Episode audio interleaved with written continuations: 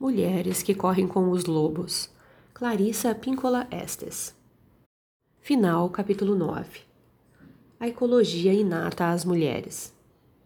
É dito na história que são muitos os que tentam caçar a alma para capturá-la e matá-la, mas que nenhum caçador o consegue. Mais uma referência nos contos de fadas à indestrutibilidade da alma selvagem. Mesmo que tenhamos trabalhado, feito sexo, descansado ou brincado fora dos ciclos.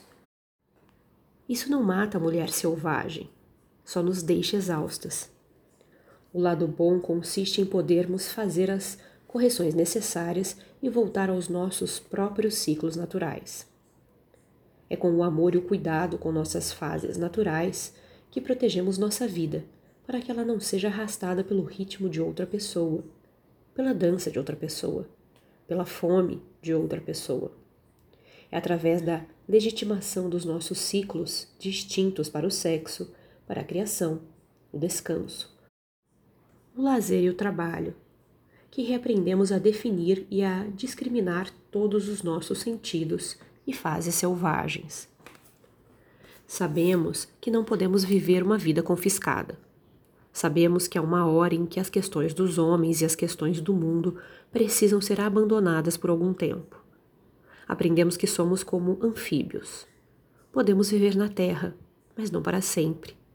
Não sem viagens à água e ao lar. Culturas excessivamente civilizadas e repressoras tentam impedir as mulheres de voltar para casa. Infelizmente, ocorre muitas vezes que ela seja amparada de perto da água até que define e perca o brilho. No entanto, quando chega o chamado para uma estada prolongada, uma parte dela sempre ouve, sempre esteve lá esperando ouvir.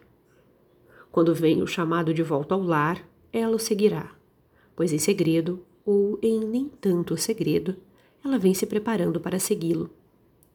Ela e todos os aliados na sua psique interior irão recuperar sua capacidade para voltar. Esse processo revigorante não se aplica apenas a uma mulher aqui e outra ali, mas a todas nós. Todas nós nos enredamos em compromissos em terra firme. Mesmo assim, a mais velha lá longe no mar chama a todas. Todas precisam voltar. Nenhum desses meios de volta ao lar depende de condição econômica status social, formação ou mobilidade física. Mesmo que só possamos ver uma folha de grama, mesmo que só tenhamos 20 centímetros de céu para observar, mesmo que só vejamos uma erva esguia que brota de uma rachadura na calçada. Podemos ver nossos ciclos dentro da natureza e com ela. Todas nós podemos nadar mar adentro. Todas podemos entrar em comunhão com a foca na rocha. Todas as mulheres precisam dessa união. Mãe com os filhos, mulheres com amantes, mulheres solteiras, mulheres com empregos, mulheres na fossa, mulheres de sucesso, mulheres introvertidas, mulheres extrovertidas, mulheres com fortes responsabilidades profissionais. Nas palavras de Jung, abre aspas, Seria muito melhor simplesmente admitir nossa pobreza espiritual. Quando o espírito fica pesado, ele se transforma em água, portanto, o caminho da alma conduz à água. Fecha aspas.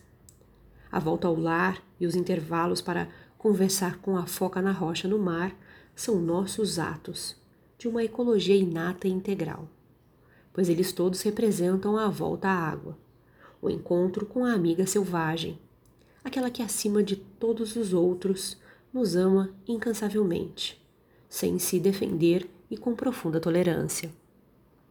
Basta que olhemos no fundo daqueles olhos veementes que são sábios, selvagens e amorosos, e que aprendamos com eles.